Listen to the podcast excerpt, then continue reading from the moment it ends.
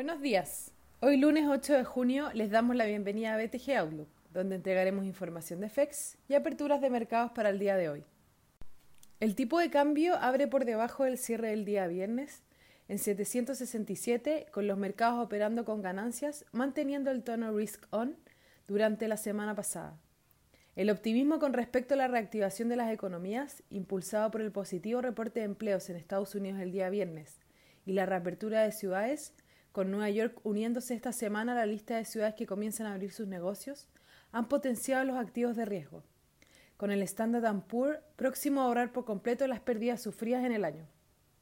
Los miembros de la OPEC acordaron extender por un mes los recortes de la producción acordados en marzo, junto a establecer medidas de control más estrictas para prevenir el exceso de la producción por parte de algún miembro, impulsando al petróleo WTI por sobre los 40. Por otro lado, el anuncio por parte de Arabia Saudita, quienes habían disminuido su producción en una proporción mayor a su cuota, no extenderá los recortes, golpeando al precio del commodity. El Eurostock 50 cae menos 0,05% y los futuros en Estados Unidos anticipan una apertura positiva.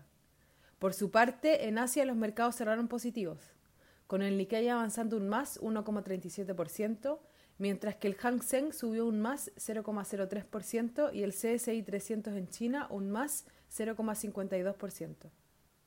Los commodities transan mixtos, con el cobre subiendo más 0,43% y el petróleo WTI retrocediendo un menos 1,74%.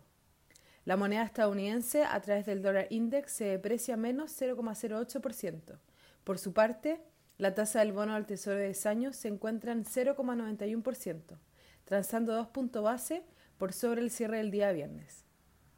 Con respecto a los datos económicos, en China se publicó la balanza comercial de mayo, con las exportaciones disminuyendo un menos 3,3% y las importaciones disminuyendo menos 16,7%.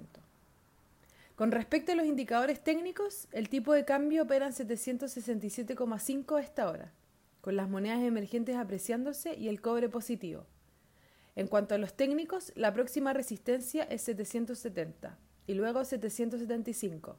Por su parte, a la baja, los principales soportes están en 760 y luego 750. Muchas gracias por habernos escuchado el día de hoy. Lo esperamos mañana en una próxima edición.